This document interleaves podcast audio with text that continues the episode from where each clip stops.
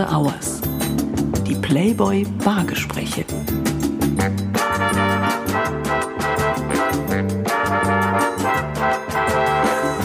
Herzlich willkommen zu After Hours, dem Playboy Podcast. Mein Name ist Florian Beutin und ich bin Chefredakteur und Verleger des deutschen Playboy. In der heutigen Ausgabe von After Hours spreche ich mit einem Mann, der in den 80er Jahren praktisch über Nacht zum Star wurde. Nach ersten Gehversuchen im Radio wird er Gründungsmoderator einer vollkommen neuartigen Musiksendung. Es wird die Kultsendung für ein musikinteressiertes, zumeist junges Publikum. Formel 1. 68 Folgen moderiert der heute 62-Jährige die wöchentliche Chartshow in der ARD. Die erste Musiksendung im deutschen Fernsehen, in der nationale und internationale Videoclips zu sehen waren. Darunter historische Premieren. 1984 etwa mit dem 14-minütigen Thriller-Video von Michael Jackson. Schon in seiner eigenen Kindheit entdeckt der gebürtige Dortmunder die Liebe zur Musik. Nach dem Abitur führt ihn der Weg nach München, wo er bis heute lebt. Nach einem abgebrochenen Psychologie- und Jurastudium heuert er Anfang der 1980er Jahre schnurstracks beim Radio an. Als Nachfolger von Thomas Gottschalk führt er im Bayerischen Rundfunk durch die Kultsendung Pop nach acht. Neben seinen Auftritten als Radio- und Fernsehmoderator ist der gelernte Schauspieler auch in Kinofilmen und TV-Serien zu sehen. Der Landarzt, Marienhof oder der König von Deutschland an der Seite von Olli Dittrich und Veronika Ferres. In unterschiedlichsten Rollen ist der blonde Lockenkopf gefragt. Heute ist der Musikexperte wieder im Radio zu hören und ein gern gesehener Gast im deutschen Fernsehen. Außerdem engagiert er sich leidenschaftlich als Botschafter der Hilfsorganisation Kinderlachen e.V. Soeben ist seine Autobiografie erschienen. Das Buch trägt den Titel Kult war nicht geplant. Sehnsucht 80er. Lebensgefühl, Popmusik, Videoclips, ein Blick hinter die Kulissen, gestern und heute. Ich freue mich auf den Schauspieler, Buchautor und Kultmoderator. Herzlich willkommen zu After Hours, den Playboy Bargesprächen, Peter Illmann. Ja, schönen guten Abend. Ich freue mich, dass ich hier sein kann. Super, dass du hier bist. Ähm, wir sitzen hier am Tresen einer Bar. In diesen Zeiten ja leider keine Selbstverständlichkeit. Äh, bevor wir darüber sprechen werden, ob und warum in den 80er Jahren alles besser war und warum diese Zeit bis heute eine solche Faszination auch auf die jüngere Generation ausübt, möchtest du etwas trinken? Ja, wenn man an der Bar sitzt, sollte man eigentlich auch was trinken, sonst kommt man sich komisch vor. Das ist gut. Wir sind vorbereitet. Äh, für die Getränke bin nicht ich zuständig, sondern da haben wir Maike Zimmermann. Ah. Ähm, und liebe Maike, was wirst du uns denn heute kredenzen? Erstmal einen wunderschönen guten Abend. Schön, Hallo. dass ihr hier seid. Hallo, und Maike. Das ist genau die richtige Antwort, die ich hören wollte. An der Bar muss getrunken werden. Mhm. Da sich die Temperaturen draußen wieder in die kalte Jahreszeit bewegen, dachte ich mir, lieber Peter, bereite ich dir einen schönen Sommer in dein Glas, mhm. damit du ein bisschen äh, Sehnsucht nach Sommer bekommst. Und lieber Florian, wir sind ja im Winter, da weiß ich, dass du von deinem heißgeliebten Gin doch ganz gerne mal weggehst, hin zum Whisky. Unbedingt. Dann lasst ihr mich mixen und ich höre euch weiterhin gespannt zu. und gespannt. gleich gibt's eure Drinks. Sehr gerne. Sehr gerne. Ähm, hast du einen Lieblingsdrink? Ja, Moskau Mule. Moskau Mule. Ja, der ist Ja. relativ simpel, aber den habe Ja. ich vor ein paar Jahren zum ersten Mal getrunken. Der ist so ein Ja. bisschen äh, bitter, äh, herb. Ja. Und ich mag den eigentlich ganz gern, während das Ginger Beer ja sehr süß ist. Also das Ja. harmoniert ganz gut. Also Ja. trinke ich sehr gerne. Was hast du denn in den 80er Jahren getrunken? Also so in deinen 20ern? Oh, ähm, da habe ich alles durcheinander. Also nein, eigentlich mehr. Da habe ich tatsächlich nicht so viel Drinks. Da war ich ja nicht so der Bar-Typ. Das bin ich ja, Ja. auch erst im gesetzteren Alter dann geworden. Äh, da habe ich tatsächlich keine besonderen Drinks gehabt. Wenn dann so fruchtige, so Planters Punch oder irgendwie sowas. Also diese, diese exotischen Geschichten, Mai Tai, sowas trinke ich auch heute noch gerne. Aber das habe ich damals. Da gab es ja glaube ich auch noch keinen Moskau Mule. Ja, eben. sozusagen, Das ist ne? ja etwas, den gab es wahrscheinlich schon, aber wurde wahrscheinlich irgendwie ordinärer benannt. Also, Ja, wenn es den schon Ja. gab. Ich habe mir sogar extra diese Kupferbecher bestellt. ja. Das muss schon sein. Weißt du noch, was, was so irgendwie der Trend-Drink der 80er war? Was hat man da so getrunken? Oh, das ist lange her. Äh, Also ich glaube schon, das waren diese exotischen Drinks, die möglichst bunt und mit irgendwelchen Ja. Cocktailkirschen in großen Gläsern, vielleicht Mit noch Schirmchen, Sonnenschirm. Da, ja, auch. so ein Genau, kleiner, ja. kleiner Pappschirm da noch drauf. Genau, das war, glaube ich, so der Trend, ja. Verbindest du mit einem Getränk äh, einen legendären Abend, ähm, an dem du vielleicht möglicherweise zu viel getrunken hattest? Ja, die habe ich dann ja vergessen, die Abende, weil ich dann zu viel getrunken habe. Normalerweise nicht, aber äh, ich weiß komischerweise bei Drinks und bei Alkohol ganz genau, wann ich aufhören muss. Meistens, mhm. weil äh, ich kann das überhaupt nicht haben, wenn ich mich selber tatsächlich betrunken fühle und dann irgendwie nicht richtig schlafen kann. Andere Leute mhm. schlafen ja besonders gut, ich nicht. Also ob einer, ich hab, kann eine ganze Menge vertragen, aber irgendwann ist dann auch Schluss. Dann sage ich jetzt keinen Tropfen mehr und dann ist vorbei. Und da bist du auch eisern, das schaffst ja, du auch. das meistens schon. Ja, ja. Weil ich weiß es auch, aber ich trinke dann trotzdem meistens weiter. Du hast ja in deiner langen Zeit als Moderator viele, viele Rockstars und Künstler getroffen. Ähm, mit welchem würdest du dich heute nochmal oder vielleicht auch zum allerersten Mal auf ein Bier treffen wollen? Und worüber würdet ihr reden? Ähm, puh, das ist eine schwere Frage, muss ich überlegen. Äh, also ich würde in erster Linie erstmal mit Nena mich mal gern wieder treffen, um zu hören, äh, was mhm. sie jetzt genau gesagt hat und gemeint hat zu den Vorfällen und Anschuldigungen der letzten äh, Monate, was sie da angeblich von sich gegeben hat wegen Corona. Ja. Das fände ich mal sehr interessant. Ob das nun ein richtig schöner Abend wäre, weiß ich nicht so ganz. Äh, ansonsten, äh, wen würde ich noch gern treffen? Ja, warte mal, da gibt's da gibt's sicherlich eine ganze Menge. Also einige sind ja leider nicht mehr unter uns. Also ja. Michael Jackson stand natürlich an erster Stelle, obwohl ja. mit dem in die Bar zu gehen wäre, glaube ich, schwierig geworden. Der trinkt, glaube ich, keinen Alkohol oder trank keinen Alkohol. Ja. Äh, wen gäbe sonst noch? Also Madonna würde ich ja. gern mal wieder treffen und ihr mal sagen, dass sie vielleicht äh, nicht unbedingt so jugendlich wirken muss, wie sie auf manchen retuschierten Fotos dann aussieht, weil das hat sie gar nicht nötig. Ja, da wirkt sie eigentlich jünger als ihre Tochter. Ja, so ungefähr. Gut. Du hast eben, das ist das Schöne, äh, mit, sich mit dir zu unterhalten, du sagst eben auch, äh, Madonna würde ich gerne wieder treffen. Es gibt viele Menschen und die meisten Menschen, glaube ich, auf diesem Planeten, die würden sagen, Madonna würde ich überhaupt gerne mal treffen. Ja, ja. Aber, aber es hört sich immer so toll an. Ich meine, meistens sind diese Treffen ja nun nicht so, dass man innigste Freunde wird, sondern es sind relativ kurze Treffen und das ist auch schön und ist eine tolle Erinnerung. Aber ich habe jetzt die Handynummer von Madonna auch nicht in der Tasche. Die hast du auch nicht in der nee. Tasche. Ich habe dafür in der Tasche ein Buch und darüber würde ich gerne auch mit dir sprechen wollen. Wir wollen natürlich über deine Zeit als Formel 1 Moderator sprechen. Für die jüngeren Hörerinnen und Hörer hier.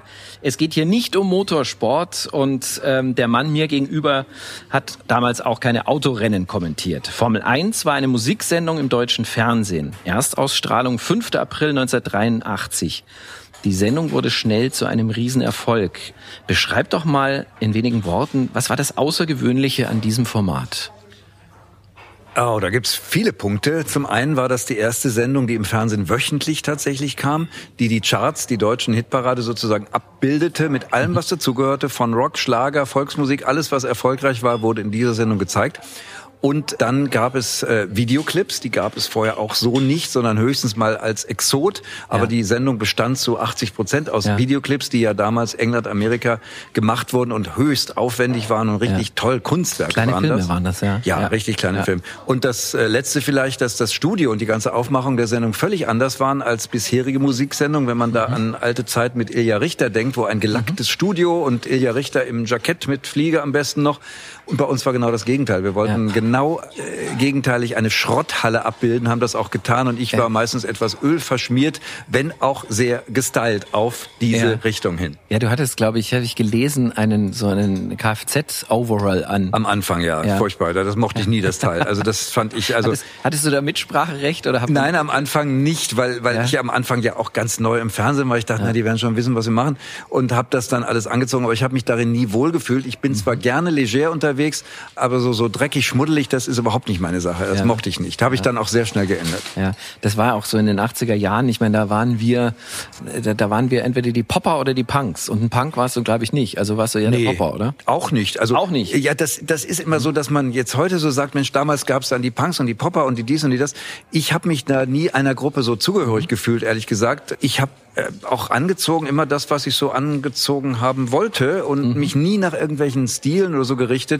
Ich weiß, dass das gab, aber ich äh, habe das auch nie so erlebt, dass ich jetzt mhm. irgendwie Popper-Gruppen getroffen habe oder gut, Punker schon eher sogar. Und das war damals nicht so meine Sache, da hast du völlig recht. Ja. Aber ich habe dieses Gruppenverhalten gar nicht so sehr empfunden, muss ich ja. sagen. Warum wurde Formel 1 Kult? Ja, mein Buch heißt ja Kult war nicht geplant, weil wir tatsächlich damals ja überhaupt nicht wussten, ob diese Sendung erfolgreich werden würde. Wir wussten auch wir ja, wussten, du, hier wird gearbeitet. Ja, ich merke schon, die, die ja, Bar ist hier, hier aber genau. voll inaktiv. Ja, mein Lieber. Nein, äh, wir wussten natürlich gar nichts über die Sendung, ob sie erfolgreich sein würde oder nicht. Und insofern äh, haben wir einfach mal drauf losgemacht. Ich habe moderiert, die anderen haben Kulissen geschoben und weiß ich was. Und äh, dass diese Sendung Kult wurde, konnte man natürlich erst viel später erfahren, wie bei, eigentlich bei allen Dingen, die Kult geworden sind sobald sie, äh, also als sie gemacht wurden, ob es mhm. Autos waren oder, oder Drinks oder was auch immer, am Anfang ist nichts Kult. Kult mhm. wird erst nach 10, 20, 30 Jahren. Und äh, insofern ist auch die Sendung dann erst Kult geworden durch diese besondere Machart, die wir damals ja. hatten, glaube ich. Und das ist eigentlich das Besondere, dass wenn man die Sendung sieht und die Kulissen, diese Schrottkulisse sieht, weiß man sofort, ah, das ist die alte Formel 1 Sendung. Ja, aber habt ihr, ihr wart ja alle blutjung, also auch so äh, der Regisseur, alle, ja, also das ganze stimmt. Team wart blutjung. Ja. Aber habt ihr gemerkt, dass ihr da etwas Großes schafft? Oder war, war das, Nein. seid ihr da ganz spielerisch einfach Nein? Das, ich glaube, wenn man das weiß, dann kann man das gar nicht mehr spielerisch machen, weil dann ist man gehemmt und denkt, oh, ich muss jetzt hier für die Ewigkeit etwas sagen. Äh, stell dir vor, ich hätte mir überlegt, dass meine Ansagen, einige von denen noch in, in, in Jahrzehnte später sozusagen mal zitiert würden da hätte ich mir ja stundenlang Gedanken gemacht, was sage ich jetzt und ob das denn gut ist. Nein, das habe ich natürlich nicht, sondern ich habe genau wie alle anderen das für die Woche gemacht, produziert, mhm. geredet und danach war es eigentlich auch wieder vergessen. Also das mhm. ist eben der große Unterschied, wenn man äh, etwas äh, kulturell Wertvolles schaffen will. Ich glaube, dann ist die Hemmschwelle, es überhaupt ja. zu tun, sehr groß. Ja. Formel 1 hat Musikgeschichte geschrieben, kann man so sagen. Erstmals Musikclips im deutschen TV mit vielen Premieren, auch musikalisch.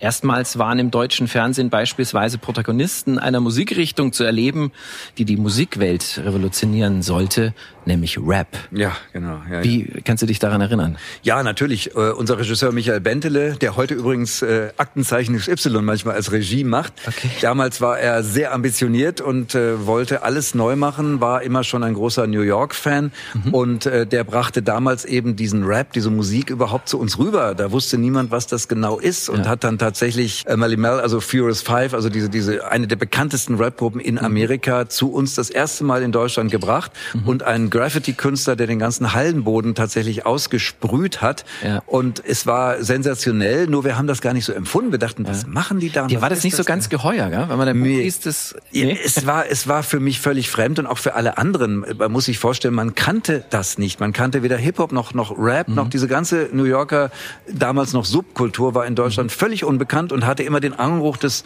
ja, so ein bisschen Gangster-Rap und komisch ja. und man weiß nicht und Gewalt und so. Und ich war ja nur auch jung und naiv und hatte auch mhm. keine Ahnung. Also und insofern dachte ich, hm, komisch. Also Angst hatte ich nicht davor. Aber das ist auch so eine Sache, die später dann tatsächlich Kultstatus erreicht hat, weil diese Bands, auch äh, Houdini, da auch so, so ein mhm. Rap-Master da, die, die waren zum ersten Mal in Deutschland. Und ja. äh, das, das wussten wir damals nicht, dass das tatsächlich historisch fast schon war, ja. Ja, ja historisch ist ein gutes Stichwort. 1984 eine TV-Premiere. In Formel 1 wurde das neue 14-minütige Musikvideo von Michael Jackson gespielt. Thriller. Ja. Ein Skandal. Warum eigentlich?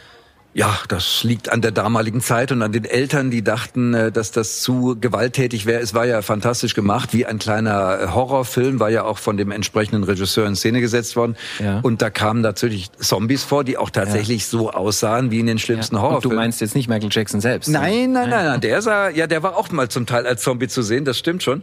Aber normalerweise eher nicht, sondern die anderen.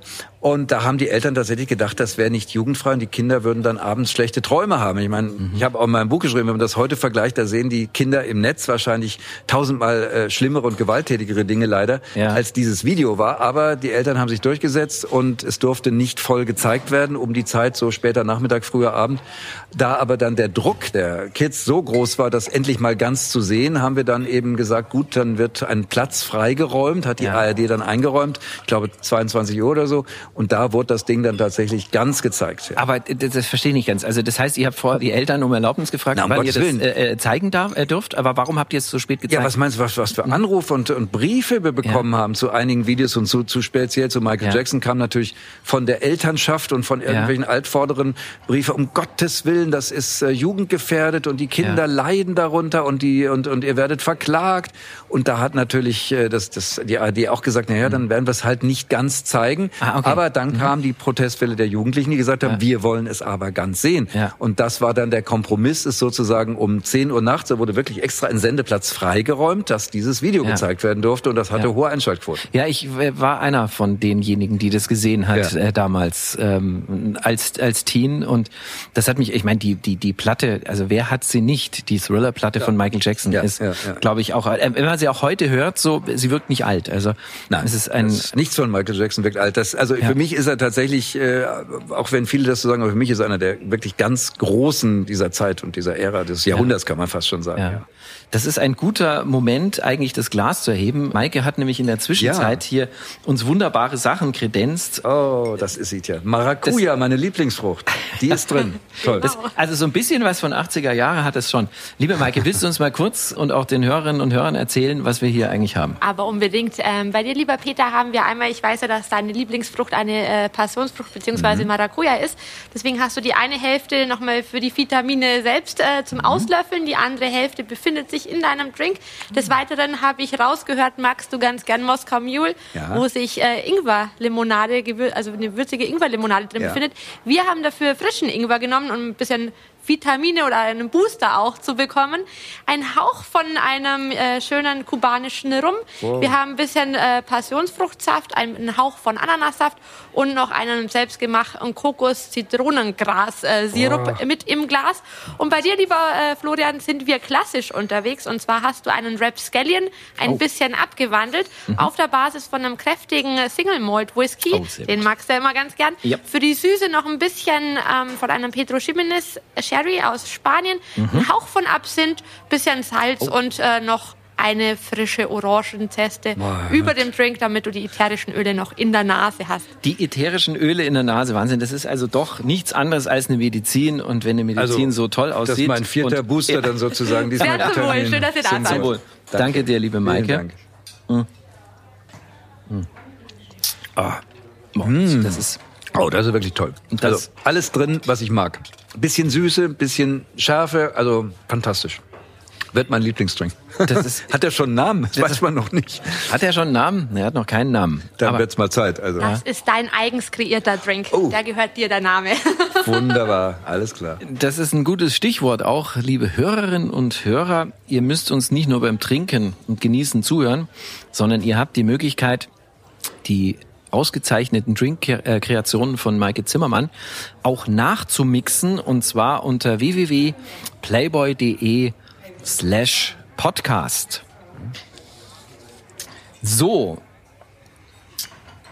Die Formel 1 bei Formel 1 habt ihr nicht nur Videos großer Künstler gespielt, du hattest auch viele Stars live in der Sendung. Rod Stewart, Joe Cocker oder Madonna, aber auch deutsche Interpreten wie Nino De Angelo, Nena oder Modern Talking. Welcher Künstler hat dich am meisten beeindruckt und welcher hat dich am meisten genervt? Uh.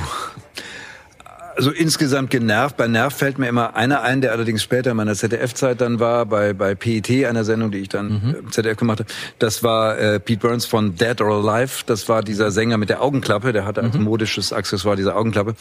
Und der war furchtbar eine Diva schlechthin. Man durfte ihn nicht interviewen. Und der hatte einen einzig großen Hit und kam sich vor wie der Weltstar schlechthin. Und solche Leute haben mich ziemlich genervt. Leider hat Gab er da dann mehrere davon? Ach ja, ein paar noch, aber die habe ich auch schon wieder vergessen. Aber der ist mir besonders im Kopf geblieben. Leider hat er auch kein so ganz schönes Leben dann mehr geführt mit Ja. ähm, Krankheit und was ich was einem. Insofern tat's mir schon wieder leid, dass ich über den mal schlecht geredet habe. Aber damals war er zickig und, und blöd. Und professionell und gut waren eigentlich immer die großen Künstler, muss man sagen. Also das war Falco zum Beispiel Ja. mit dem ich abends essen war und, und der ein ganz normaler Mensch war, der keineswegs arrogant war oder diesen Wiener Schmäh da und rausgehängt hat. Er war ein fantastischer Schauspieler und als Ja, solcher hat er sich, glaube ich, auch, ja, er hat sich als Kunstfigur auf der Bühne gesehen und hat deswegen auch nie verstanden, warum Leute sich über sein Genie-Lied aufgeregt haben, weil er hat das ja wie ein Schauspieler vorgetragen. Ja. Er war ja nicht wirklich der Mörder. Ja, stimmt. Wir sprachen vorhin über Skandalvideos, also warum Thriller so ein Skandal war. Ich meine, Genie war so richtig ein Skandal. Also ich glaube, das war sogar, auch der Song war auf dem Index, glaube ich, in Bayern. Teilweise ja, in Bayern Ja. war vieles auf dem Index. Außer stimmt, englischsprachig, die haben sie nicht verstanden. Die, und und ähm, in diesem Genie-Video, da geht's ja um, worum geht's da? Da geht es eigentlich darum, dass er in der Rolle des vermeintlichen Entführers, vielleicht sogar mhm. Mörders oder Vergewaltigers sozusagen seine Tat verherrlicht und ja. diese Genie sozusagen anspricht. Aber das war er eben als Schauspieler und man hat das dann irgendwie so umgemünzt, als wenn dadurch dieses, diese Tat verherrlicht würde, was völliger Unsinn ist. Da müsste mhm. also jeder Krimi im, im Fernsehen verboten werden, weil ja, genau. da kann man auch davon ausgehen, dass dann irgendwas verherrlicht wird, was vielleicht nicht so gut ist. Also das war eine Fehlmeinung, die er mhm. dann auch Gott sei Dank sich gegeben hat. Mhm. Man war in den 80ern zwar sehr liberal und frei, aber doch manchmal auch sehr moralisch äh, merkwürdig unterwegs, muss ich ja, sagen. Ja. Wurdet ihr da auch eingebremst äh, in der Sendung? Nein, also das muss ich sagen, äh, das kam von der ARD und vom WDR nie irgendwie ein, ein äh, Hinweis, äh, dass wir irgendwas nicht sagen sollen oder ich nicht sagen sollte, was auch schwierig war, weil ich habe die Moderation ja nie aufgeschrieben. Ich habe mhm. die ja vorher mir kurz überlegt, vielleicht mal einen Stichpunkt gemacht ja. und dann gesagt und dann mhm. wurde es auch schon aufgezeichnet und mhm. weggeschickt. Da konnte man gar nichts mehr ändern. Mhm. Äh, nun war ich ja auch nicht irgendwie beleidigend in dem Sinne, aber ähm, das Einzige, was, was gesagt wurde, war eben, dass zum Beispiel bei dem Video, was gab's da, äh, dieses Hitler-Video, was, was Mel Brooks gemacht hat, ja. das war natürlich auch ein bisschen in der Zeit sehr riskant, weil da waren mhm. wirklich dann irgendwie leicht bekleidete Mädels, die dann Heil Hitler oder Heil Yourself oder was gesungen. Mhm. Das war, war ein bisschen grenzwertig. Man musste das als Sarkasmus, Ironie verstehen, aber äh, das ist ein bisschen ja. schwer rüberzubringen. Aber sonst konnte ich wirklich sagen, was ich wollte. Ja, wir sprachen über äh, besondere Gäste auch. Ähm, wie war das damals mit den Toten Hosen? Ja, die Toten Hosen waren damals äh, mit ihrem Lied Eisgekühlter Bommelunder äh, bei uns zu Gast, weil auch unser Team die sehr mochte. Ich hatte da ein bisschen Schwierigkeiten, weil ich mochte ehrlich gesagt das Lied nicht besonders, weil das also irgendwie für mich äh, weder Kunst noch noch richtig Punk, sondern es war eigentlich äh, ein Trinklied. Ein ja, Trinklied, ja, ja. Das ist eigentlich genau, das trifft's am besten, ja genau. Und äh, und die Toten Hosen als mhm. als Punkband, als die Punkband Deutschlands, mhm. die wollten, glaube ich, ihrem Image auch sehr gerecht werden und haben deswegen dann auch äh, voll aufgetrumpft, hatten irgendwelche Kinder mitgebracht, die auch in Punk Kluft waren mhm. und wollten sozusagen mal zeigen, wer hier der Herr im Hause ist, mhm. nämlich Sie. Euch aufmischen. Ja, also aufmischen. in Wirklichkeit mhm. wollten sie es natürlich nicht, aber ja. wie gesagt, ich war ja auch bisschen jung und naiv und dachte, nee, also was wollen die jetzt? Und die Musik gefällt mir auch nicht und dann äh, habe ich gedacht, na dann macht's halt allein und dann bin ich mal Viertelstunde verschwunden.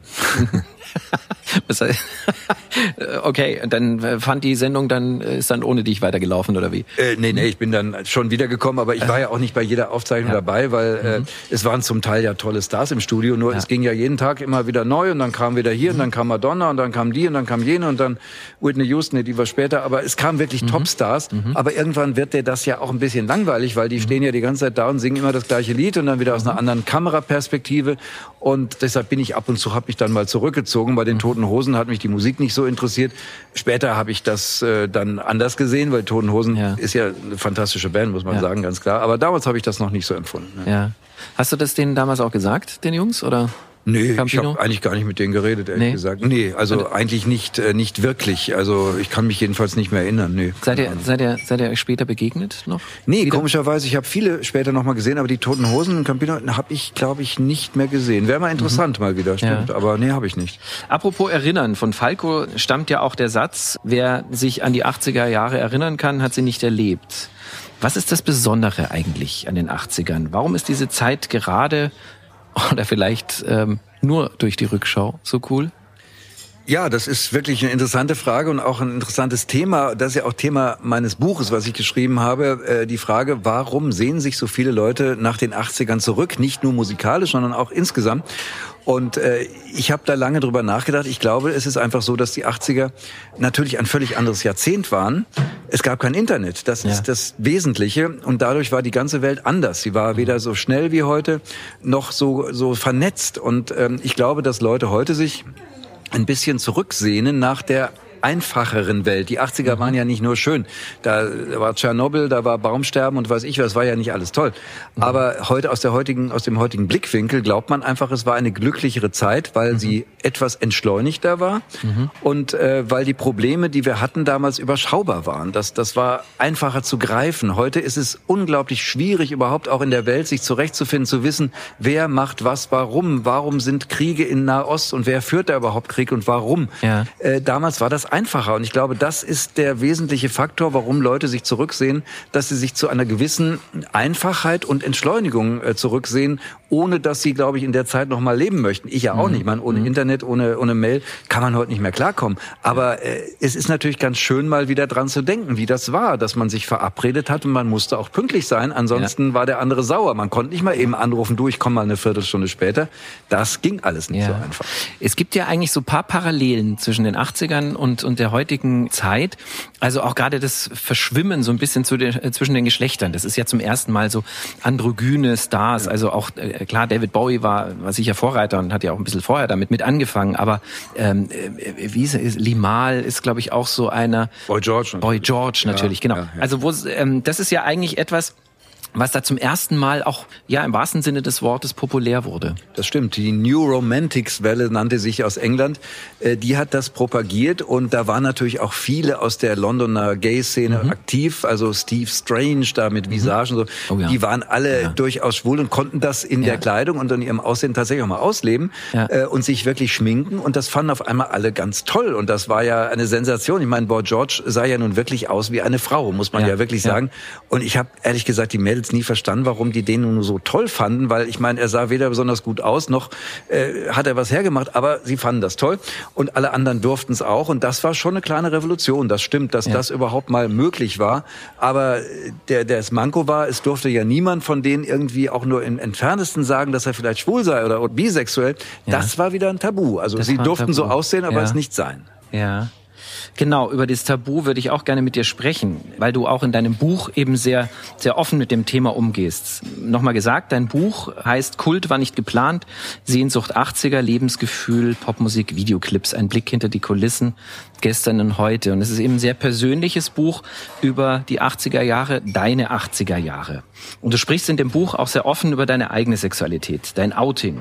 Du erzählst, dass du als 15-Jähriger in der Bravo mit Interesse vor allem Fotos von Jungs angesehen hattest, dir dabei aber gar nichts gedacht hattest. Ja. Wörtlich sagst du, dass ich das tat, weil ich sie attraktiv fand, kam mir gar nicht in den Sinn. Homosexualität existierte nicht in meiner Welt. Ich konnte sie nicht ablehnen oder annehmen. Ich erkannte sie schlicht und ergreifend nicht. Das stimmt. Wann hast du gesagt, ja, ich bin schwul?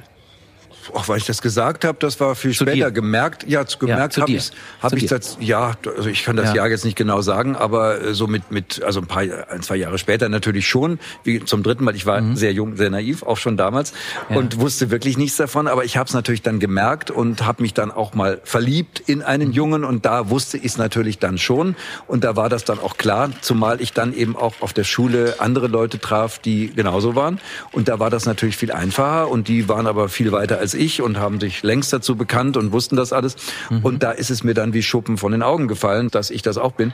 Aber das war jetzt kein so großer Akt. Ich habe mich nur selber geärgert gedacht, wie, wie blöd konntest du eigentlich sein, dass du das nicht selber gemerkt hast irgendwie. Ja. Aber es war einfach nicht da in meiner ja. Welt. Aber es hat dich nicht verunsichert. Nee, das verunsichert hat es mich eher später dann, weil äh, ich habe ja nie einen Hehl daraus gemacht, als es dann mhm. bekannt war, weder meine Freundin noch so. Es wussten eigentlich mhm. so ziemlich alle. Nur im beruflichen Bereich habe ich das nicht propagiert. Und das ja. hemmt natürlich schon unbewusst so ein bisschen, weil äh, du bist halt nicht du selbst und wirst dann natürlich immer mal wieder gefragt, und, äh, und wie geht's deiner Freundin? Du hast mhm. eine Freundin. Und äh, da habe ich dann nicht gesagt, ich habe keine Freundin, ich habe einen Freund, sondern habe dann gesagt, ja, ja, schon gut. Ja. Und das ist eine Hemmung, die, die eigentlich nicht sein muss und die mich auch äh, geärgert hat. Und das hätte ich auch viel früher ändern müssen. Aber mein Gott, ja. immer klüger später. Du, äh, weil du das ansprichst, ich meine, ähm, du bist sogar noch weitergegangen. Du hast mal, äh, so steht's in deinem Buch, für eine Home Story dir mal extra eine Freundin geliehen. Naja, nicht geliehen, das war schon eine Freundin von mir. so ja, aber die hast du sozusagen zu deiner Partnerin gemacht für das die stimmt, Hauptstory. Ja. Nein, ich hatte immer Freundinnen und ich, hm. ich, ähm, ich bin ja auch, äh, bin ja auch mit, mit, äh, mit Frauen durchaus mal etwas näher in Kontakt gekommen. Also so ist ja. es ja auch nicht. Und ich hatte gute Freundinnen und äh, die mochten mich auch alle und ich glaube, einige von denen hätten auch ganz gern gehabt, dass ich vielleicht ganz auf sie eingestiegen wäre, ja. aber das war nun nicht der Fall. Und die Dame, die da, die du jetzt meinst, Regine. Wir wissen Regine, jetzt auch, genau. wie sie heißt, ja, genau. wenn man das Buch liest. Die genau. ich sehr mochte und mhm. der, der hat das durchaus auch Spaß gemacht und ja. sie wusste ja auch, worum es geht. Und das war ja, ich weiß nicht was, das war goldenes Blatt oder irgendwie sowas. Und da dachte ich, den kannst du jetzt nicht mit deinem Freund da ankommen, außerdem hätte er das auch nie gewollt. Mhm. Und insofern äh, habe ich das dann mitgemacht und ähm, es war alles sehr lustig und sehr schön, aber hinterher dachte ich, ach sag mal, wie, wie blöd bist du eigentlich? Aber äh, es war dann eine nette Geschichte. Du hast dich aber in deinem Buch entschuldigst du dich im Nachhinein bei Regine. Das stimmt, ja. Aber mhm. es war wahrscheinlich eher gar nicht so nötig, weil ich weiß, dass es ihr damals Spaß gemacht hat. Und äh, vielleicht wäre das sogar das gewesen, was sie sich erwünscht hätte, muss ja. ich mal dazu sagen, äh, was aber ja. nun leider nicht ging für sie. Mhm. Und insofern habe ich mich entschuldigt, äh, aber ich glaube, es war damals okay für sie. Ja. ja. Ein Kapitel deines Buches ist überschrieben mit Gay in the 80s. Gar nicht so einfach. Du schreibst auch an der einen oder anderen Stelle von Hexenjagd. Was, was meinst du damit? Ja, nun, die 80er Jahre waren ja das Jahrzehnt und deshalb lieben es ja auch viele, äh, wo alle geglaubt haben, es würde alles besser werden. Also es wurde immer alles liberaler und offener und, und, und schöner und, und alle wurden reicher. Also das ist ja das, was die 80er ausmacht und das betraf natürlich auch Sexualität in jeder Hinsicht. Also ja. Schwule und, und, und Heterosexuelle, alles wurde offener. Mhm. Und auch gerade für Homosexuelle war es natürlich gut, weil, weil auch das wurde immer mehr, immer mehr akzeptiert. Aber dann kam halt AIDS dazwischen. Ja. Und das war der große, große Einschnitt, äh, dass da auf einmal natürlich mhm. das Gerücht aufkam, dass Schwule ansteckend wären mit mhm. AIDS und habe ich ja auch geschrieben, darum bin ja. ich äh, Lady Diana jetzt heute noch dankbar, weil sie hat damals einen großen Schritt gemacht, hat einen mhm. AIDS-Kranken im Krankenhaus besucht und ihm die Hand gegeben und alle haben gesagt, um Gottes Willen, das kann man doch mhm. nicht machen. Und sie hat gezeigt, dass das sicherlich nicht ansteckend ist, aber das war ein großes äh, Hemmnis mhm. und äh, damit war das schwule Element sozusagen wieder ein bisschen im Hintertreffen ja. und alle wollten das so nicht vermeiden. Eigentlich in den Untergrund, eigentlich so fast, ja. fast also kriminalisiert würde ich nicht sagen, so weit würde ich nicht gehen, aber weil du das ansprichst, also ich meine, so der Zeitgeist war so ein bisschen, AIDS ist sozusagen die Strafe. Also wie das, eine göttliche Strafe, ja, ja, weil das ist eine Schwulenkrankheit, das betrifft einen äh, Heterosexuellen, kann es ja, eigentlich, das, Hast du das so empfunden? Das war bei uns jetzt nicht so als Strafe, aber es war zumindest so, dass du merktest, am Anfang zumindest, wenn offen Schwule sozusagen auftauchten, dass die Leute dann ein bisschen reserviert waren, weil mhm. sie dachten, ja, man weiß ja nie, ob diese Krankheit mhm. nicht doch vielleicht über die Luft übertragen wird ja. oder was. Und natürlich prägt sich sowas ein, dass Schwule haben alle AIDS, was mhm. völliger Quatsch war, aber ja. das haben einige zumindest so gedacht. Und dass es eine Strafe Gottes war, das kam natürlich von den Fundamentalklerikern, die es ja, ja leider heute auch noch äh, sehr viel mehr wieder gibt in Amerika und in anderen Ländern. Das ist natürlich völliger Schwachsinn gewesen, aber auch sowas gab es als Argument, ja klar. Mhm. Homosexualität ist in vielen Gesellschaftsbereichen heute kein großes Thema mehr, aber auch da gibt es Ausnahmen.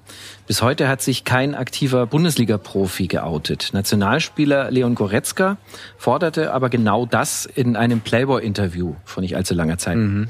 Er würde es begrüßen, wenn ein aktiver Fußballspieler den Mut hätte, sich zu outen. Warum ist das noch immer ein solches Tabu? Ja, fordern kann man das und es wäre natürlich schön, aber ich glaube, im Fußball ist es schon noch eine ganz andere Sache, weil ich habe einmal in einem Stadion gestanden als Zuschauer, unten aber auf dem Platz, wenn du da diese Wand siehst von Menschen, von ja. unglaublich vielen Menschen, die alle rufen und schreien.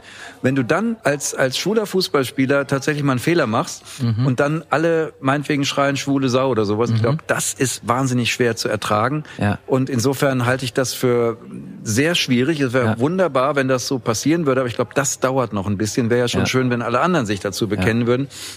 Und wenn du sagst, äh, dass Homosexualität heute viel mehr anerkannt ist, ist das in vielen Ländern richtig, aber in einigen mhm. ja leider ja. genau gegenläufig, ja. wenn man Russland sieht, ja. äh, wo genau das nicht mehr äh, akzeptiert wird. In anderen Ländern, in arabischen Ungarn, Ländern wird wird ja wird mhm. man äh, gesteinigt oder das könnte zumindest passieren. Und das finde ich schon sehr bedenklich. Und es geht ja, nicht nur um, um Schwule, sondern es geht überhaupt um Menschenrechte. Aber auch wie wie wie schnell sich das Gott sei Dank oder dass sich das überhaupt in Deutschland geändert hat. In den 80er Jahren war ich öfters im Fußballstadion und wenn die Bayern gespielt haben gegen den HSV, der HSV hatte einen schwarzen mhm, Spieler, genau. Jimmy Hartwig. Der hat es auch bei uns im Interview gesagt. Ich kann mich noch an diese Rufe von zigtausenden von Menschen erinnern, die gerufen haben, Hartwig, du Negerschwein. Ja. Hartwig, du Negerschwein. Ja, und das, das ist das nicht ist mehr 40 Jahre fies her. und furchtbar, aber ja. genau das würde auch passieren. Und das auszuhalten, ja. glaube ich, ist unheimlich schwierig. Also sehr, sehr schwer. 2013 hattest du dein öffentliches Coming Out und zwar in der Bild am Sonntag, ja. der Schlagzeile Mein Vater erfuhr nie, dass ich schwul bin. Ja. Deine, das äh, hat ja, mich geärgert. Ja, das genau. hat dich geärgert. So ja. schreibst du das in deinem Buch, verstehe ich. Deine Schwester erfuhr durch die Presse über deine sexuelle Orientierung. Dennoch bezeichnest du den Artikel heute als Erlösung, auch wenn du dich geärgert hast. Erlösung von was? Ja, meine Schwester habe ich es kurz vorher dann schon noch gesagt. Ich wollte ja eigentlich Werbung für meine CD machen. Ich hatte damals ja. eine CD mit meinen Lieblingssongs rausgebracht, die hieß Private Collection. Mhm. Ist inzwischen komischerweise ausverkauft, nachdem mein Buch raus ist. Aber ist wirklich eine sehr schöne CD geworden. Mhm. Und das war der Grund, warum ich für die Bild am Sonntag Interview gemacht habe und habe dann auch erzählt, dass ich zu jedem Song eine kleine Geschichte geschrieben habe in dem Booklet. Warum, mhm. wieso. Und äh, zu einem Song habe ich gesagt, das äh, ist für mich ein Lied, wenn man nach Hause kommt, dass man dann Geborgenheit hat, dass man jemanden hat und ich habe meinen Freund, der dann auf mich mhm. wartet. Und da ist dann einfach nur eingehakt worden. Ich dachte ja. natürlich auch, der Journalist wüsste das mit dem Schwulsein, weil das war ja, ja nun kein ja. Geheimnis. Er wusste es aber anscheinend nicht. Und äh, sagte, darf ich das denn auch schreiben? Ich sagte, ja klar, warum denn nicht? Natürlich kannst du mhm. schreiben. Und äh, dann sagt er, ist das denn allgemein bekannt? Ich sag, ja, ja, nur mein Vater wusste das am mhm. Anfang nicht oder überhaupt mhm. nicht mehr, weil er dann mhm. auch sehr krank war. Und das war's. Also mhm. war ein Nebensatz. Und daraus bastelte man dann diese Schlagzeile. Ja. Und was mich geärgert hat, ist natürlich, dass das den Anschein hatte, als wenn ich Werbung für meine CD machte durch meinen Vater, der inzwischen ja. verstorben war. Ja. Das hat mich maßlos geärgert. Ja. Insgesamt war es gut, weil damit war das dann raus und jeder, der nicht ganz blind war, wusste, dass ich so bin, dass ich schwul bin. Und mhm. damit konnte ich dann auch viel besser umgehen. Insofern, mhm. und der Artikel selber war auch völlig in Ordnung. Also der war wirklich gut geschrieben, da war nichts irgendwie Falsches oder, oder. Du hast ihn ja wahrscheinlich auch gegengelesen, bevor es veröffentlicht wurde. Ja, aber bei der Bildzeitung weiß man das ja nie so ganz genau. Aber ich muss sagen, meine Erfahrungen der Bildzeitung bis jetzt waren tatsächlich gut. Also sie waren mhm. fair und, und mhm. bis auf die Überschrift war das alles gut. Ja. Na gut, die Überschrift ist natürlich, macht neugierig und das soll ja natürlich auch eine. Das eine, ist eine Aufgabe der Boulevardzeitung, das weiß man ja eigentlich auch klar, sicher. Dein Ehemann kennst du seit deiner Schulzeit? Ja. Mit deinen Eltern hast du ja auch erwähnt, hast du allerdings nie über deine sexuelle Orientierung gesprochen. Was rätst du heute Eltern, wie sie mit der Sexualität ihrer Kinder umgehen sollten? Huh, ich bin ja nur kein Elternberater, aber Sie sollten, ja, was heißt Sie sollten? Das kommt ja immer auf die Eltern an. Natürlich sollte man äh, möglichst offen sein und das ist ja heute Gott sei Dank sehr viel weiter in Deutschland wohlgemerkt, mhm. sehr viel weiter als es damals war. Manchmal fast schon ein bisschen zu weit, weil ich meine, natürlich sollte man jedem Kind die Chance geben, so zu sein, wie es ist. Aber die ganze Gender-Problematik heute, da habe ich auch meine, meine Schwierigkeiten tatsächlich manchmal ja. mit, obwohl ich ja nun selber eine Randgruppe, wenn man so will, bin. Ja. Aber dass es das dritte Geschlecht gibt, weiß ich schon, dass es einige ja. Leute gibt, die nicht wissen, was sie sind. Das kann ich mir nicht vorstellen, aber ich akzeptiere es natürlich. Aber da finde ich, äh, sind wir sehr, sehr weit heute und Eltern mhm. sollten natürlich ihren Kindern gestatten, so zu sein, wie sie sind. Und mhm. ich meine, in, in 90 Prozent oder 99 ist es ja so, dass sie zumindest wissen, ob sie Jung oder Mädchen sind. Da gibt es ja, nur ganz wenige, die das nicht wissen und die haben es nun wirklich nicht leicht, aber die anderen wissen es und äh, es gibt ja auch Phasen des Ausprobierens und ich glaube aber Eltern sind heute so tolerant, dass das wirklich kein Problem mehr ist, vielleicht irgendwo auf dem Land noch, aber ich glaube. Aber war das für dich damals ein Problem, dass du ausgerechnet mit deiner Familie, mit deiner Schwester und mit deinen, deinen Eltern nicht drüber sprechen konntest? Für mich war es kein Problem mit mhm. meinen Eltern. Meine Mutter ist relativ früh gestorben. Und mein Vater, wie gesagt, äh, der war schon sehr alt. Ich bin später auf die mhm. Welt gekommen und war dann auch relativ krank, hatte ähm, also Herzanfall und so weiter, alles Schlaganfall.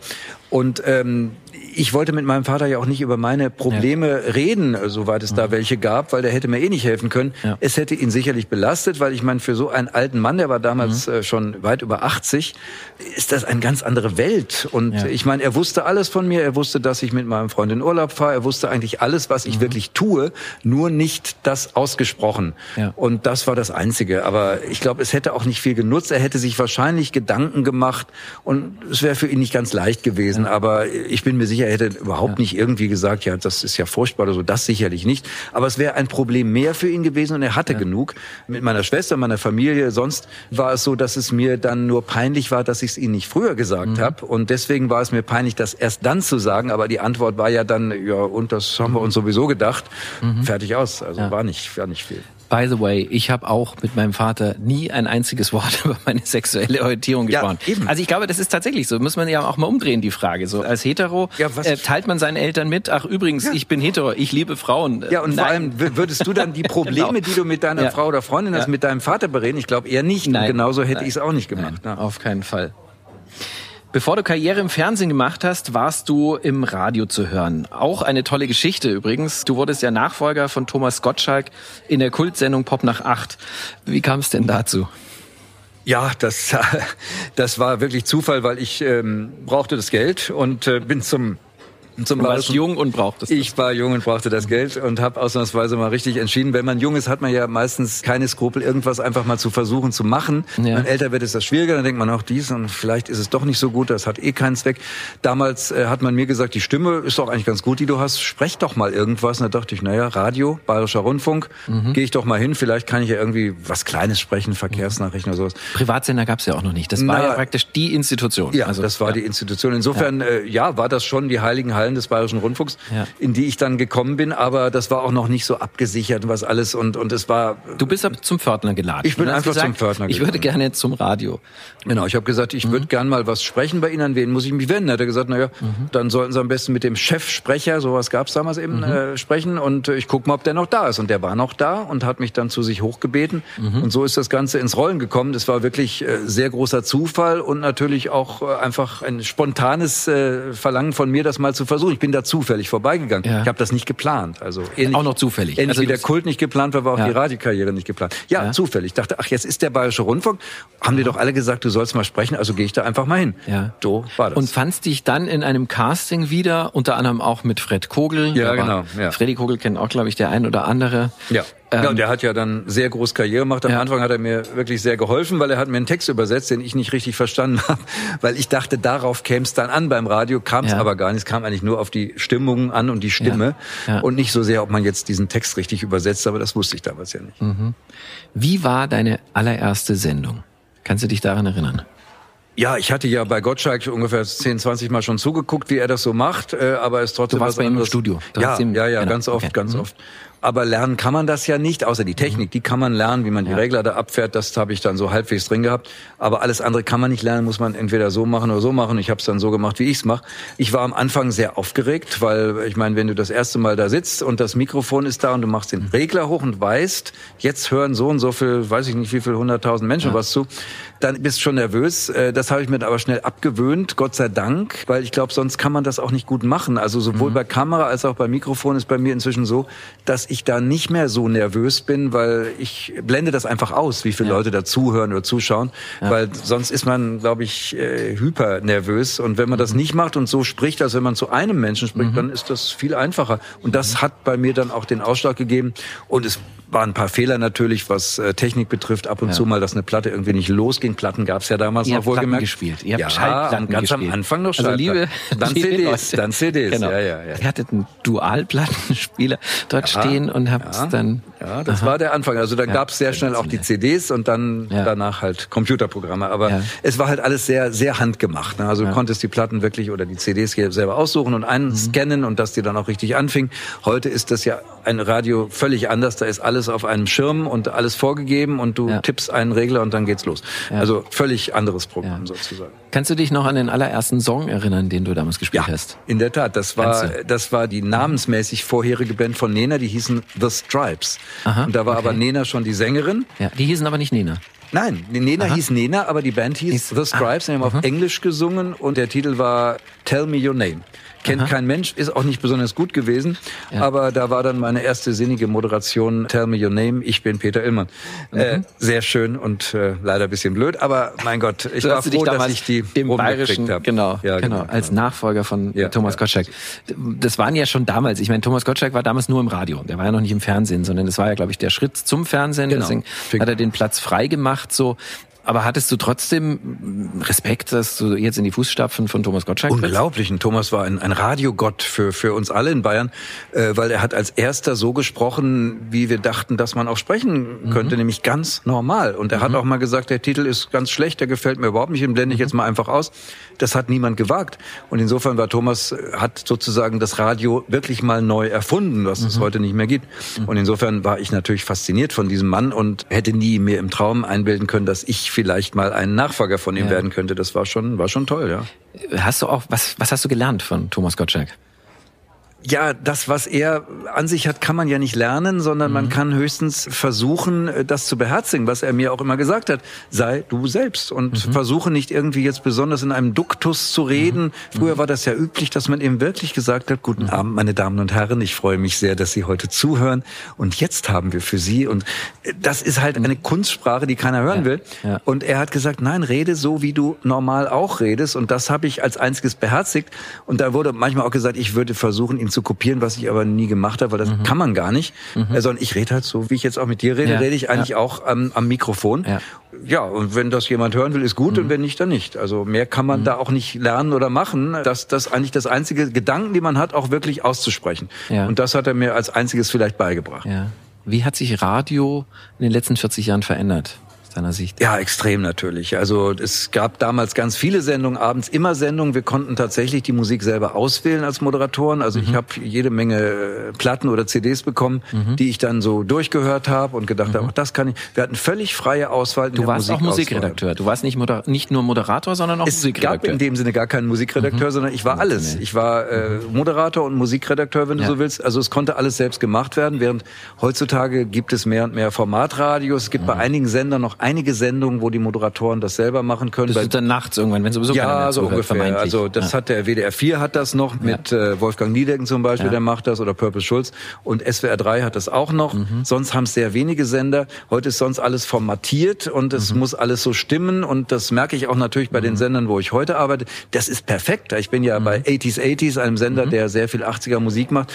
Ein toller Sender, weil die machen genau die Musik, die Leute hören wollen und alles perfekt produziert. Aber es ist natürlich nicht in dem Sinne live, als dass du auch dann Fehler merkst, sondern ja. es ist alles äh, perfekt gemacht. Und das ja. ist heute bei jedem Sender so. Ja. Und das klingt halt wunderbar, aber die Spontanität fehlt manchmal ein bisschen. Ja. Die Perfektion, das hat ein Autor jetzt gerade bei uns im Playboy geschrieben, so der hat über diesen Zeitgeist der Perfektion, also auch so, so, so dass wir unseren Körper, alles muss perfekt sein in dieser heutigen Welt, so auch politisch perfekt, äh, korrekt, alles.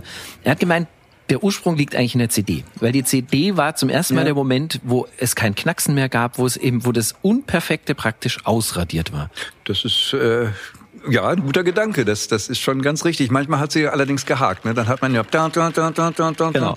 Das war der Fehler der CD, aber ansonsten mhm. stimmt es. Das war der erste so astreine ja. Sound ohne Knacken und Knistern. Das, das, ja. das ist schon völlig richtig, ja. 1983 kam, wie gesagt, dein Durchbruch mit Formel 1. Du sagst, du hättest die Sendung ewig machen können. Nach zwei Jahren war allerdings schon wieder Schluss für dich und du wurdest erneut Nachfolger von Thomas Gottschalk. Ja. Diesmal beim ZDF. Als TV-Moderator der Fernsehsendung mit dem etwas sperrigen Namen, wie ich finde, äh, PIT, also ja. wie PET eigentlich, wie so eine Plastikflasche. Ja, ähm, ja, ja genau. Ausgeschrieben natürlich Peter Illmann-Treff. Ja, genau. Was war das für eine Sendung? Das war eine, also zunächst mal Nachfolger wurde ich bei, bei Tommys Popshow, das hieß dann Peters Popshow, da kommen wir mhm. gleich gleich noch zu. Genau. PET war eine äh, etwas neuere Sendung, die äh, konzipiert wurde, ein bisschen so wie Na sowas, was Thomas mhm. damals auch gemacht hat. Und ähm, äh, ja, Thomas hatte mich mal angesprochen, weil er wusste, dass ich gerne auch mal Live-Sendung machen würde. Und er hat gesagt, ZDF sucht gerade jemanden und äh, wie wäre das? Mhm. Und dann habe ich mit Wolfgang Penck damals, Unterhaltungschef mhm. von ZDF, gesprochen und dann ist das sehr schnell passiert. Ich habe da auch gar nicht weiter drüber nachgedacht, ob das richtig oder falsch wäre. Mich hat mhm. sozusagen die große Welt gelockt des ja. ähm, Hauptabendprogramms ja. und dann auch noch live. Und deshalb bin ich dann sehr schnell von der Formel 1 weg, was ich nachher so ein bisschen auch bedauert habe, weil mhm Wäre vielleicht auch ganz gut gewesen, das noch weiterzumachen. Mir tat es auch leid, das Team war ein tolles Team und, mhm. und wir waren ein eingeschworenes Team. Ich weiß es nicht. Andererseits habe ich dadurch auch sehr viele Dinge kennengelernt, die ich sonst nicht kennengelernt hatte. Also meine mhm. ZDF-Zeit war eigentlich die interessanteste meiner ja. Karriere, muss ich sagen. Ja, ging ja auch über viele Jahre. Peters Popshow hast du schon, hast du gerade schon genannt. Ja. Ähm, das mündete ja auch einmal im Jahr in einer Live-Show in der Dortmunder Westfalenhalle vor über 10.000 Menschen. Genau. Und Stars wie Whitney Houston, Billy Idol, Tina Turner, Pet Shop Boys. Eigentlich das Who is Who eigentlich der internationalen Popstars. Weltweit haben die Shows um die 400 Millionen Menschen gesehen. Mehr geht doch eigentlich nicht, oder? Ja, das stimmt, aber auch das habe ich mir nicht so richtig vergegenwärtigt. Ich merke das heute noch. Ich kriege heute noch Briefe, vor allem aus Osteuropa und sogar aus mhm. Russland, mhm. Äh, die diese Sendung kennen von damals, ja. weil die damals eben auch da ausgestrahlt wurde. Das und, war, äh, damit ich das verstehe, das war eine Live-Show? Nee, es war aufgezeichnet, ah, aber es war wie eine Live-Show quasi. Und, also und lief dann über wie viele Stunden im ZDF? Ah, lange, also ich glaube viereinhalb oder fünf ja, Stunden. Okay. Und das Aha. hieß, Untertitel war die Stars des Jahres. Ja. Und Marcel Avram damals noch sehr aktiv, der hat es Konzert tatsächlich geschafft, ja, mhm. genau, der hat es geschafft, all die großen Stars, und da waren wirklich alle, also alle, die einen Hit in Deutschland hatten, gerade mal Michael Jackson, der war nie da, aber Janet Jackson war da, mhm. äh, alle auf eine Bühne zu bekommen, das wäre heute unmöglich. Und dann haben die Sender das natürlich nicht alle gleichzeitig aus, also fast gleichzeitig, mhm. aber nicht ganz gleichzeitig ausgestrahlt, von Israel über äh, Brasilien, überall. Es lief mhm. wirklich überall, weil eine solche Ansammlung von Topstars, die gab es, glaube ich, auch weltweit nicht nochmal. Also das ja. war nicht mein Verdienst, ich habe es nur moderiert, ja. aber das war schon ein großes, großes Ereignis. Das ja. war wirklich ein Highlight und dann vor dieser Halle zu stehen und äh, ich habe da mit Whitney Houston den Abschlusssong äh, gesungen, Seite an Seite. Gott sei Dank, mhm. mein Mikro war aus. äh, und ich meine, das ist schon ein Erlebnis. Da muss ich auch mhm. sagen, da denke ich heute noch sehr, sehr oft dran. Das war ja. Wie war Whitney Houston? Ja, wie war sie? Also ich, so wie ich sie kennengelernt habe, war sie ganz süß und, und mhm. lieb und nett. Aber um zu sagen, wie sie wirklich war, keine Ahnung. Also ja. für mich war sie, war sie eine etwas, äh, fast schon unbedarfte, etwas schüchterne äh, ja. Frau oder Mädchen. Und äh, insofern. Äh, die hatte ja damals schon, glaube ich, Drogenprobleme. Hatte sie ja. Hatte in man das mitbekommen? Ja, in meiner ersten Sendung äh, PET, ja. da war sie tatsächlich das erste Mal in Deutschland überhaupt im Fernsehen. Mhm. Und das habe ich damals nicht mitgekriegt. Aber wenn man heute, es gibt auf YouTube noch das Video mhm. aus meiner meiner Sendung PET, wenn man sie da mhm. genau anguckt, hat sie schon sehr verschleierte Augen etwas. Ja. Habe ich damals aber überhaupt nicht so empfunden, weil ich ja. habe auch nicht an sowas gedacht. Ich war jung und naiv, wie gesagt, auch was Drogen betrifft. Mhm. Aber es war wohl so, ja klar. Aber das hat ja nichts damit zu tun, dass sie trotzdem sehr, sehr sympathisch und sehr, sehr nett war. Das ist ganz mhm. klar. Aber äh, was ich noch sagen will zur ZDF-Zeit, ja. interessanteste Zeit war natürlich die Reisezeit. Ich habe ja. ja PET als Reisesendung dann auch gemacht mit den Herren Dollezahl und Rossacher, die in mhm. Österreich ganz große Nummern sind, ganz viele Videos Videos produziert habe. Und das war meine interessanteste Zeit, weil ich da natürlich die Welt auch ein bisschen kennengelernt ja. habe. Nicht nur die Welt Stars, sondern die Welt an sich. Du hast dort, Beides. das Format war ja so, du bist da praktisch nach Rio, nach Australien, ja. nach Miami, nach Russland gereist und hast dort Stars getroffen genau. und Interviews geführt. Genau, ich habe die junge Kylie Minogue getroffen, Vanessa Paradis ja. in Paris. Also wirklich alle, aber das Besondere war auch, dass ich über das Land immer sehr viel gelernt habe und das mhm. auch versucht habe, in dieser Unterhaltungssendung ein bisschen einfließen zu lassen.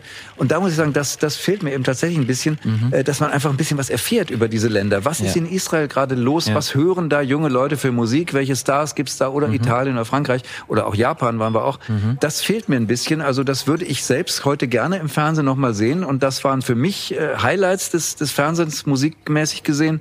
Ja. Und ich glaube für die Zuschauer auch nur, es kam leider immer sehr spät Samstagabends, diese Sendung. Und das äh, war leider der Nachteil. Ja. Ein Highlight sollte ja Rio de Janeiro werden. Ja. War es dann auch irgendwie, aber anders als du gedacht hattest, ja?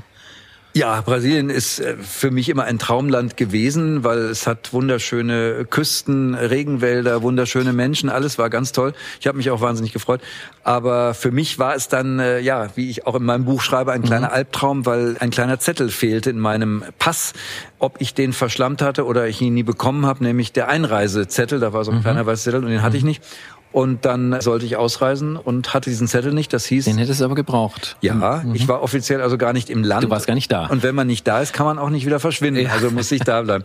Und dazu war ich noch ziemlich krank, weil ich hatte mhm. mir den Magen verdorben an mhm. Meerwasser wahrscheinlich, weil das mhm. leider nicht sehr sauber ist in Rio, so schön es auch aussieht und habe dann wirklich äh, eine Woche lang im Bett gelegen, im Hotelbett mhm. und die anderen sind nach Hause geflogen und ich lag in Rio im einem zugegebenermaßen sehr schönen Hotel, ja. Copacabana Palace. Aber ja. genossen habe ich es leider nicht, weil ich war todkrank. Aber dich haben die Brasilianer irgendwann dann auch wieder gehen lassen? Äh, bist ja, du dann so auf die Nerven gegangen? Ist nee, das Konsulat ist mhm. dann tatsächlich eingeschritten und das hat, war ein großer Akt. Also so einfach alles da ist und man denkt, na ja, mhm. in Brasilien wird das ja wohl gehen. Mein, mein also Produzent, also Hannes Rossacher, die, mhm. die haben noch versucht tatsächlich die Zöllner zu bestechen, darf man gar nicht laut sagen. Aber man dachte so, Südamerika wird schon ja. irgendwie gehen. Es wäre auch fast gegangen, aber ja. dann kam der Vorgesetzte und dann ging es nicht ja, da hätte der noch eins drauflegen müssen wahrscheinlich. Ja, wahrscheinlich, ja, das weiß ich nicht. Nee, der wollte dann das auf keinen Fall. Insofern bin ich mhm. dann leider, oder in dem Fall leider, da geblieben, ja. Ja. In deiner letzten Sendung 1992 hattest du Take That zu Gast, die in der Live-Show allerdings gnadenlos ausgebuht wurden. Warum das denn? Ja, sie waren nur Ersatz, weil hm, damals waren sie noch nicht bekannt. Und wir hatten eigentlich, ich glaube, New Kids on the Block wollten wir in die Sendung haben. Mhm. Die hatten damals unglaublich viele ja. Fans. Das war die Boyband schlechthin. Ja. Und die hatten aber einen Tag vorher abgesagt. Aus ich weiß nicht mehr welchen Gründen. Mhm. Und dann haben wir überlegt, was machen wir? Und dann hat Marcel Afram gesagt, du, es gibt da eine neue Boyband aus England, Take That. Die haben noch keinen so richtig großen Hit, aber einen, ja, aber die sind gut. Die werden auch mal was. Und gesagt, ja klar, nehmen wir die. Und da war die Enttäuschung natürlich groß, dass die falschen Jungs auf der Bühne standen und die haben aber die alle waren auch hübsch. Die, sahen die auch waren hübsch, aus. aber es geht ja nicht um hübsch, es geht ja um Kult mal wieder. Und mhm. die wurden dann gnadenlos mhm. ausgebuht, weil mhm. eben alle sauer waren, dass New Kids on the Block nicht da waren. Die gleichen Mädels haben wahrscheinlich ein Jahr später dann gejubelt und haben ja. Kreischanfälle bekommen, ja. als Texet auf die Bühne noch mit Robbie Williams kam. Wollte ich gerade sagen, äh, Robbie Williams, bist du Robbie Williams mal wieder begegnet dann, als er auch ein Riesenstar war? Also nee, so? ich komischerweise, ich habe ihn damals ja. gesehen. Da gibt's auch ein schönes Foto, wo die wirklich alle noch ganz jung sind in deinem Buch. Ich, ich auch, genau, ist mhm. in meinem Buch. Und danach habe ich ihn leider nicht mehr gesehen, ja. aber er hat sich natürlich toll entwickelt, muss ja. man sagen. Ja. Das wäre als äh, doch sicher mal eine Gelegenheit, wenn ihr zusammen ein Bier trinkt, ihn ja. daran zu erinnern. Robbie, weißt du noch? Ich glaub, in meiner Show wurdest du gnadenlos ausgebucht. Das stimmt. Ich glaube, der trinkt lieber Whisky, ne? Aber da sind wir in der Bar ja auch richtig. Das, da sind wir in der Bar auch richtig. Dein Nachfolger bei Formel 1 damals wurde Ingolf Lück, später dann auch Stefanie Tücking und Kai Böcking. Hast du, du hast es vorhin so ein bisschen angedeutet, aber hast du deinen Entschluss, die Musiksendung, die da ja eigentlich schon anfing, Kult zu werden, nach zwei Jahren zu verlassen, hast du das jemals bereut? Ja, äh, kurz danach habe ich mir schon die Frage gestellt, ist es richtig, ist es nicht richtig, weil wie gesagt, das Team war sehr nett, ich habe mich da eigentlich sehr wohl gefühlt. Aber auf der anderen Seite habe ich ja Ingolf Lück damit auch die Möglichkeit gegeben, ein großer Star zu werden, sonst ja. hätte das ja. vielleicht noch ein bisschen länger gedauert. Ich war in dem Zeitpunkt glücklich. Hinterher gesehen muss ich sagen, ja, hätte ich es lieber noch ein bisschen länger gemacht, weil es war eine mhm. tolle Sendung, es war eine mhm. etablierte Sendung.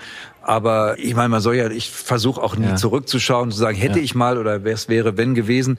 Äh, wie gesagt, ich habe beim ZDF eine tolle Zeit gehabt, eine sehr mhm. interessante Zeit und all das, was danach kam, war auch schön und das hätte ich vielleicht so nicht erlebt, wenn ich ja. weitergemacht hätte. Gab es eigentlich so Konkurrenzdenken unter euch Formel 1 Moderatoren? Nee, wir waren ja alle hintereinander dran. Insofern, wir haben uns eigentlich immer sehr gut verstanden, wenn auch nicht so oft gesehen. Wir waren mhm. oftmals zusammen dann irgendwie Fernsehsendungen, aber seitdem Steffi Tücking leider gestorben ist, was für mich ja. ganz ganz furchtbar war, äh, ist das so ein bisschen auseinandergegangen. Ja, also die ist ja völlig äh, überraschend gestorben. Ja, ne? völlig überraschend. Ja. ja. Also die hat uns so ein bisschen auch zusammengehalten. Die hat auch immer zu jedem kleinen ironischen Kommentar mhm. gemacht und ich habe mich mit ihr wirklich sehr gut verstanden, habe sie auch oft mhm. angerufen, wenn irgendwie Tipps waren oder oder irgendwas gefragt wegen Radio oder was.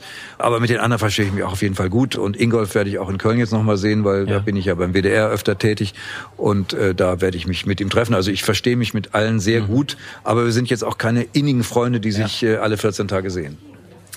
Du gehst in deinem Buch auch kritisch mit heutigen TV-Shows und Moderatoren ins Gericht. Nennst das konfliktfreie Moderation. Was macht Florian Silbereisen in deinen Augen falsch?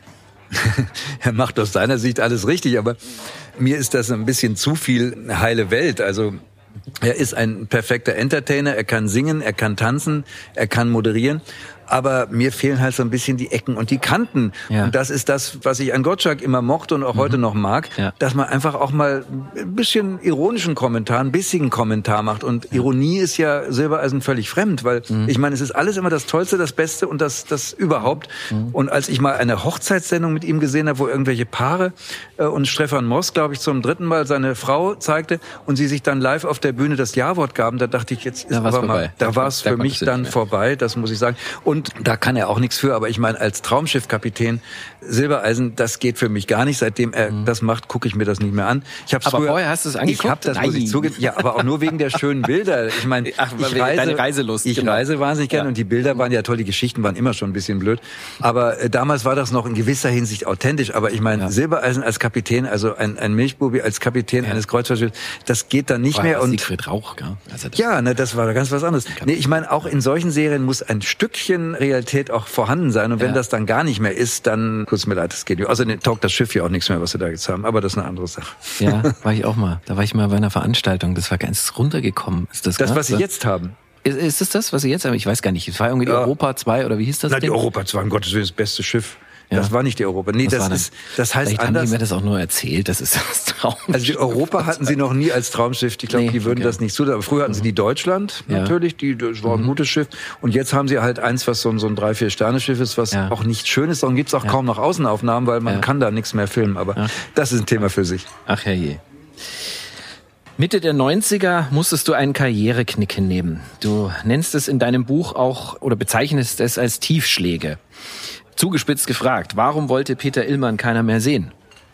Ja, das freue ich mich auch. Und das war für mich auch neu, weil bis dahin äh, ist mir tatsächlich alles sehr zugefallen. Ja. Und das war ja auch schön so. Ich habe mich ja. nie um irgendwas so groß kümmern müssen oder kämpfen müssen. Und wie bei jedem im Leben geht das natürlich nicht immer so weiter. Und auf ja. einmal ging das dann nicht mehr so weiter. Und äh, das war für mich ein Schock, weil auf einmal musste ich tatsächlich dann mal irgendwo anrufen und fragen und sagen und wer ich mhm. bin. Oder beziehungsweise mhm. das wusste man ja meistens noch. Aber ich war halt sehr festgelegt auf Musiksendungen. Und damals mhm. gab es ganz wenig Musiksendungen. Was anderes wollte man mir aber nicht geben. Insofern insofern mhm. habe ich dann Schublade. tatsächlich klassische Schublade. ja klassische Schublade. Ich hätte gerne, ich, ich mag ja zum Beispiel Spielesendungen, ja. äh, also Spiele am Tisch, aber auch Spiele ja. im Fernsehen sehr gerne, auch als Moderator. Aber das hat man mir leider nicht zugetraut oder nicht gegeben. Mhm. Insofern kam das nicht. Und das war für mich dann schon ein Tiefschlag, weil mhm. äh, gut, für viele ist das normal, für mich war es nicht normal, auf einmal tatsächlich mich weil es bei dir bewerben nur, zu müssen. Genau, nur nach oben ging. Ging eine Zeit lang. Wirklich. Eigentlich schon, ja. Ich ja. habe mich nie um viel gekümmert. Es ging einfach immer alles automatisch, ja. ja. Stimmt. Dein, also dein Buch, das muss ich mal an der Stelle sagen, das ist wirklich sehr lesenswert, weil es äh, wahnsinnig ehrlich wirkt. Also du bist, du bist sehr ehrlich, also du scheust dich nicht über andere zu sprechen, auch deine ehrliche Meinung zu sein, aber eben auch was dich selbst betrifft. Das finde ich ähm, wirklich erstaunlich und le sehr lesenswert.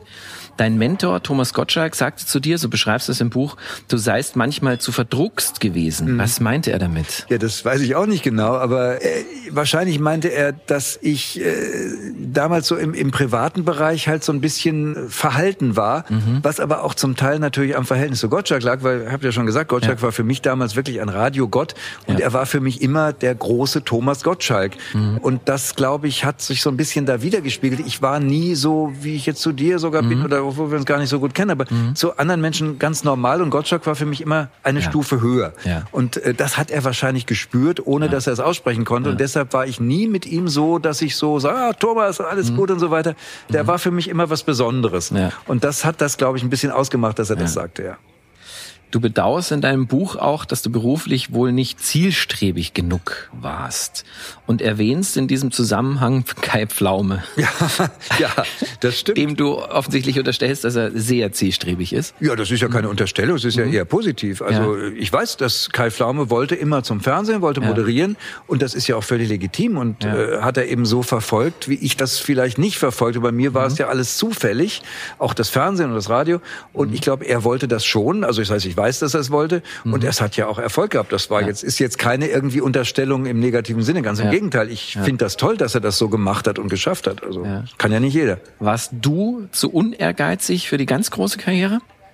Puh, das weiß ich nicht. Das müssen andere beurteilen. Vielleicht ja. Also mhm. ich habe keine Ahnung. Wie gesagt, meiner Erfahrung nach immer, wenn man sich irgendwo äh, vorstellt, bewirbt, ist das gar nicht so gut. Also mhm. es ist tatsächlich so im, im Fernsehbereich, dass die Leute oft auf dich zukommen müssen. Mhm. Es sei denn, du bist noch sehr jung und füllst irgendeine Lücke, weil gerade, was weiß ich, ein, ein junger Rapper gebraucht wird oder, oder was auch immer, wo die Leute mhm. sagen, ja, der ist mhm. jetzt gerade ganz gefragt, das machen wir. Ansonsten müssen die Leute meistens auf dich zukommen, sonst hat mhm. das gar keinen Zweck. Das ist meine Lehre aus diesen Tagen. Okay. Und das ist ja für mich auch schön, dass äh, auch die Zeiten 80er, 90er, dass die also anscheinend doch so beliebt sind, dass mhm. auch ich dadurch beliebt bin. Mhm. Und was mich daran freut, ist vor allem, dass wenn ich irgendwo hinkomme und Leute mich erkennen, dass dann so ein seliges Lächeln auf dem Gesicht ja. steht, weil die dann ja auch an ihre Zeit denken, ja. so in den 80er, 90er. Ich trage das auch schon die ganze Zeit im Gesicht. ja, deshalb ist, mhm. Nee, das, das ist wirklich äh, ganz schön. Also, äh, dass ich sozusagen verbunden werde mit einer vermeintlich ganz glücklichen Zeit. Und das ist mhm. ein ganz schönes Gefühl, muss ich sagen. Das freut mich auch. Heute schließt sich ja der Kreis. Arbeitest du eben wieder beim Radio? Du hast es erwähnt. War in den 80er Jahren alles besser? Nein. Auf keinen Fall. Nein? Nein, auf keinen Fall. Also es war überhaupt nicht besser, es war nur anders, äh, aber besser war es überhaupt nicht. Zumal wir leben eigentlich doch in relativem Wohlstand, möchte Ja. ich sagen. In Deutschland ist alles sehr viel liberaler geworden. Man kann heute in Deutschland wohlgemerkt sagen und denken, Mhm. was man will, was manchmal ein bisschen ausgenutzt wird. Also besser war es Mhm. sicherlich nicht, aber es war anders und es war etwas überschaubarer und Mhm. einfacher. Das muss ich schon sagen, ja.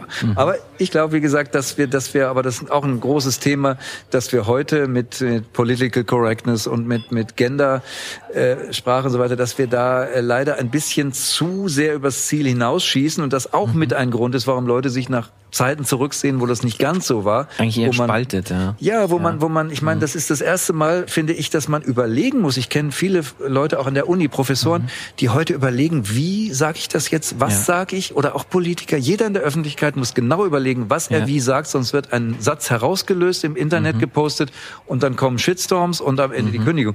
Also das finde ich eine sehr gefährliche Sache, obwohl ich nun wirklich äh, eher, wie, auch immer, links-liberal grün einzuordnen bin, Ja. bin ich da sehr skeptisch, was diese Bewegung betrifft, aber das wäre, glaube ich, eine eigene, eigene, eigener Ja. Podcast, den wir darüber mal machen können. Ja, da lade ich dich gerne dazu ein und würde mich freuen, wenn du dann kommst und dann sprechen wir da wirklich, weil das ist wirklich ein, ein Ja. abendfüllendes Thema, wie du sagst. Wir sind schon fast am Schluss unserer heutigen Sendung. Ja. Zum Schluss stelle ich jeden meiner Gäste noch so ein paar schnelle Entweder-Oder-Fragen. Bist du bereit? Ja, klar. Geld oder Ruhm? Ruhm führt zu Geld. In der Regel ja. Das stimmt. Bier oder Wein? Wein, eindeutig. Weiß oder rot? Je nach Essen. Also beides eigentlich sehr gerne. Singen oder tanzen? Oh. Beides im stillen Kämmerlein gerne. Ach, nie öffentlich? Also wenn du in einem Club bist, dann Ja, nicht so, also oder unter der Dusche? Nee, unter Dusche, nee, eigentlich nicht weniger. Aber äh, doch, also singen und tanzen, tatsächlich mache ich das am liebsten allein, weil dann kann ich das machen, wie ich will und keiner guckt blöd oder so. Also das, ja, lieber, lieber allein. Samstag oder Sonntag?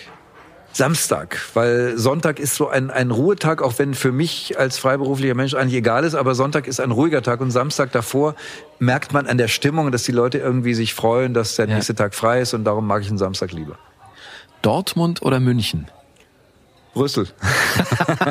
Nein, Man muss dazu sagen, dass du auch eben nicht nur in München wohnst, Ja. sondern auch in ich wohne Brüssel. inzwischen sogar mehr in Brüssel als Ja. in München. Das Weil dein Mann dort wohnt? Ja, genau, genau, genau. Ja, Ja, okay. und wir, wir haben da eine schöne Wohnung. Ich mag Ja. Brüssel als Stadt wahnsinnig gerne. Es Ja. ist eine sehr interessante Stadt.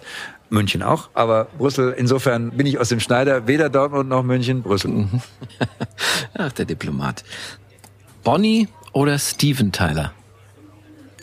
Bonnie Tyler. Warum? Weil, weil keiner geiler ist als die Tyler. Und Bonnie Tyler ist für mich sozusagen eine Urkraft der 80er, die ich nie vergessen werde. Für mich ist sie die größte. Bohlen oder anders?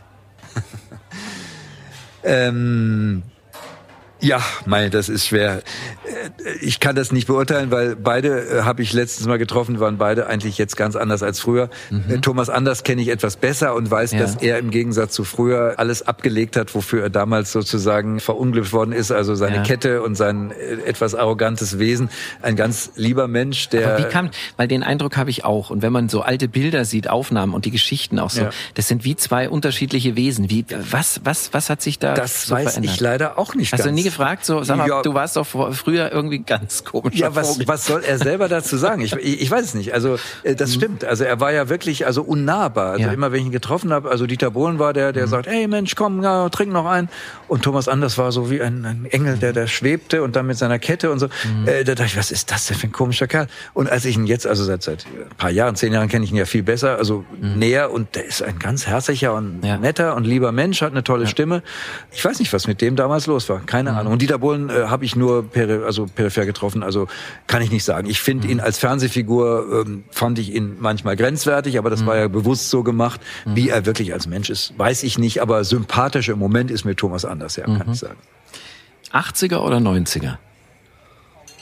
Jetzt Zeit. Auch schön. Fernsehen oder Radio? Uh. Schwer.